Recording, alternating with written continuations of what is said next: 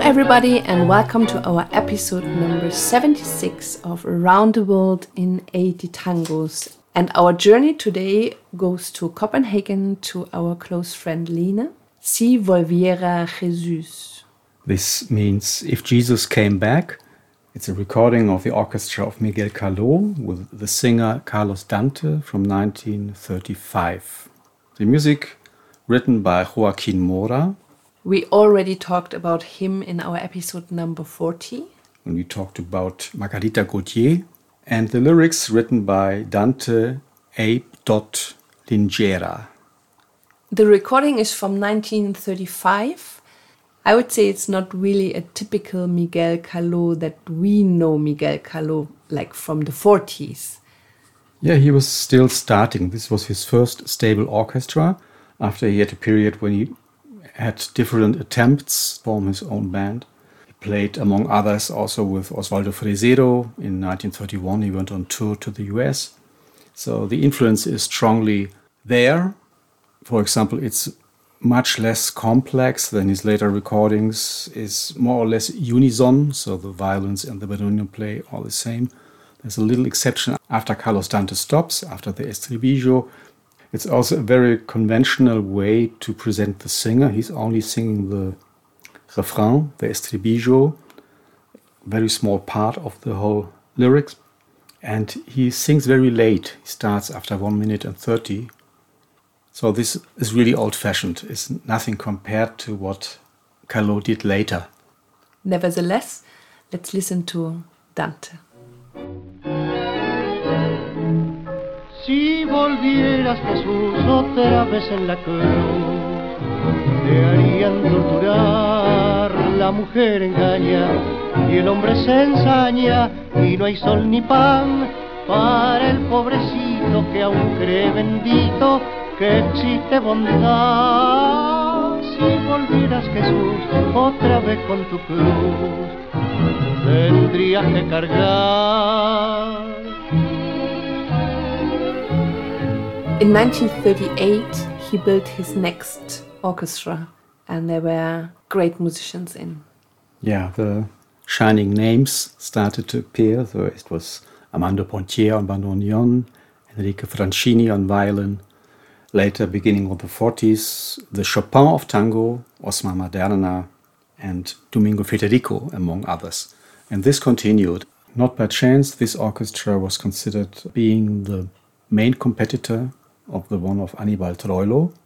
Often they had the same themes recorded one after another, so they were like competing in the same part of the market. Very sophisticated music, very good musicians, nice arrangements. By the way, both of them were bandoneon players. It's been 20 centuries, pale Jesus, that you have been staring at the world nailed to your cross. 20 centuries that on your pathetic planet those crazy mortals have been playing the game of war. Egoism trenches with streams of hatred and hunger. Caiaphas and Pilate govern the same. And if you returned in this century, Judas would sell you as he did then. If Jesus came again, on the cross again, they would have him tortured.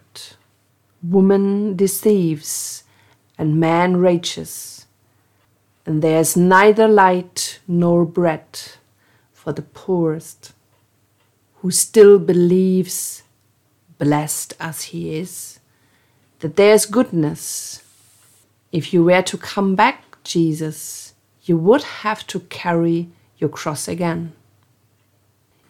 Injustice reigns. Where's all that love you preached, sweet Saviour? Magdalena wanders the alleys, demolished, starving, passion rules. Everything is bought and sold. The innocent suffers. No one pays any attention. How right you were, frightfully right. O oh Jesus, your kingdom was not of this world. So, to understand this lyric, you need to be informed about the Passion of Christ. So, all the names concerning Judas, Pilate, Caiaphas, Magdalena appear. And if you're not firm with the story, I recommend Master and Margarita, a fantastic novel of Mikhail Bulgakov.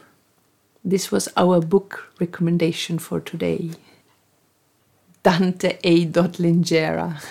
Yes, Dante, this is the second Dante in this circumstance. We had already Carlos Dante, now we have Dante A. Linyera. The A is, of course, the abbreviation for Alighieri, famous Italian poet. And Linyera is a lunfardo word, a slang word for good for nothing. So this is a combination he, has chosen. His real name was Francisco Bautista Rímoli. His parents came from Calabria in Italy and he was born in Buenos Aires, but he became orphaned quite early and had to stand on his own feet. The lyric is a typical one for this period. You know, the 30s have been called the Decada Infame, the infame decade, because it was a series of coups, of election fraud, of corruption and political suppression. And there was a high rate of suicides, and this is a very difficult period. And there have been some lyrics like Yira Yira or Cambalache who were written in this time, and Si Volviera Jesus is one of this kind. When he was around 15, he was kind of bohemia. Could He- we say this? Yeah, he started to join the nightlife, spending all night with friends in bars, having alcohol. He was famous for his long night walks. He was limp, and so a friend later remembered his long walks limping along Corrientes when Corrientes still was a small alley and not this uh, avenue like it is today since mid 30s. And all his life he worked with texts. He became a journalist, he wrote tango lyrics, he became a playwright. He also was founder of magazines, so he founded a children's magazine, a football magazine, La Cancha. Cancha is the Argentinian word for the playground. And later he founded El Alma que Canta. It was a magazine where they published tango lyrics, which became popular in this time. And later he joined with Julio Korn. Julio Korn was the great editor of Buenos Aires. He edited nearly 35,000 partituras and sheet music, everything around tango and other genres.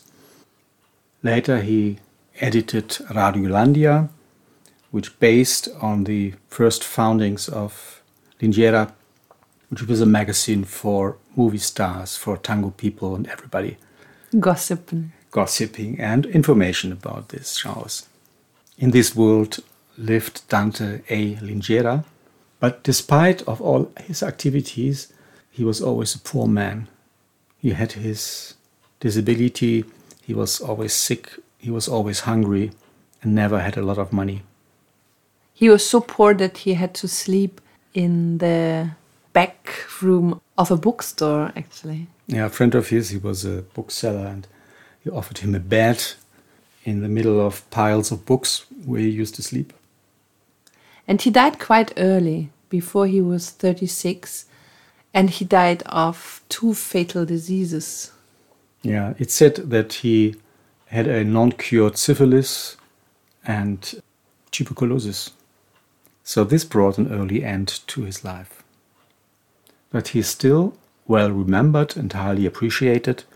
There are friends who knew him who still gather in late 20th century to remember Dante A.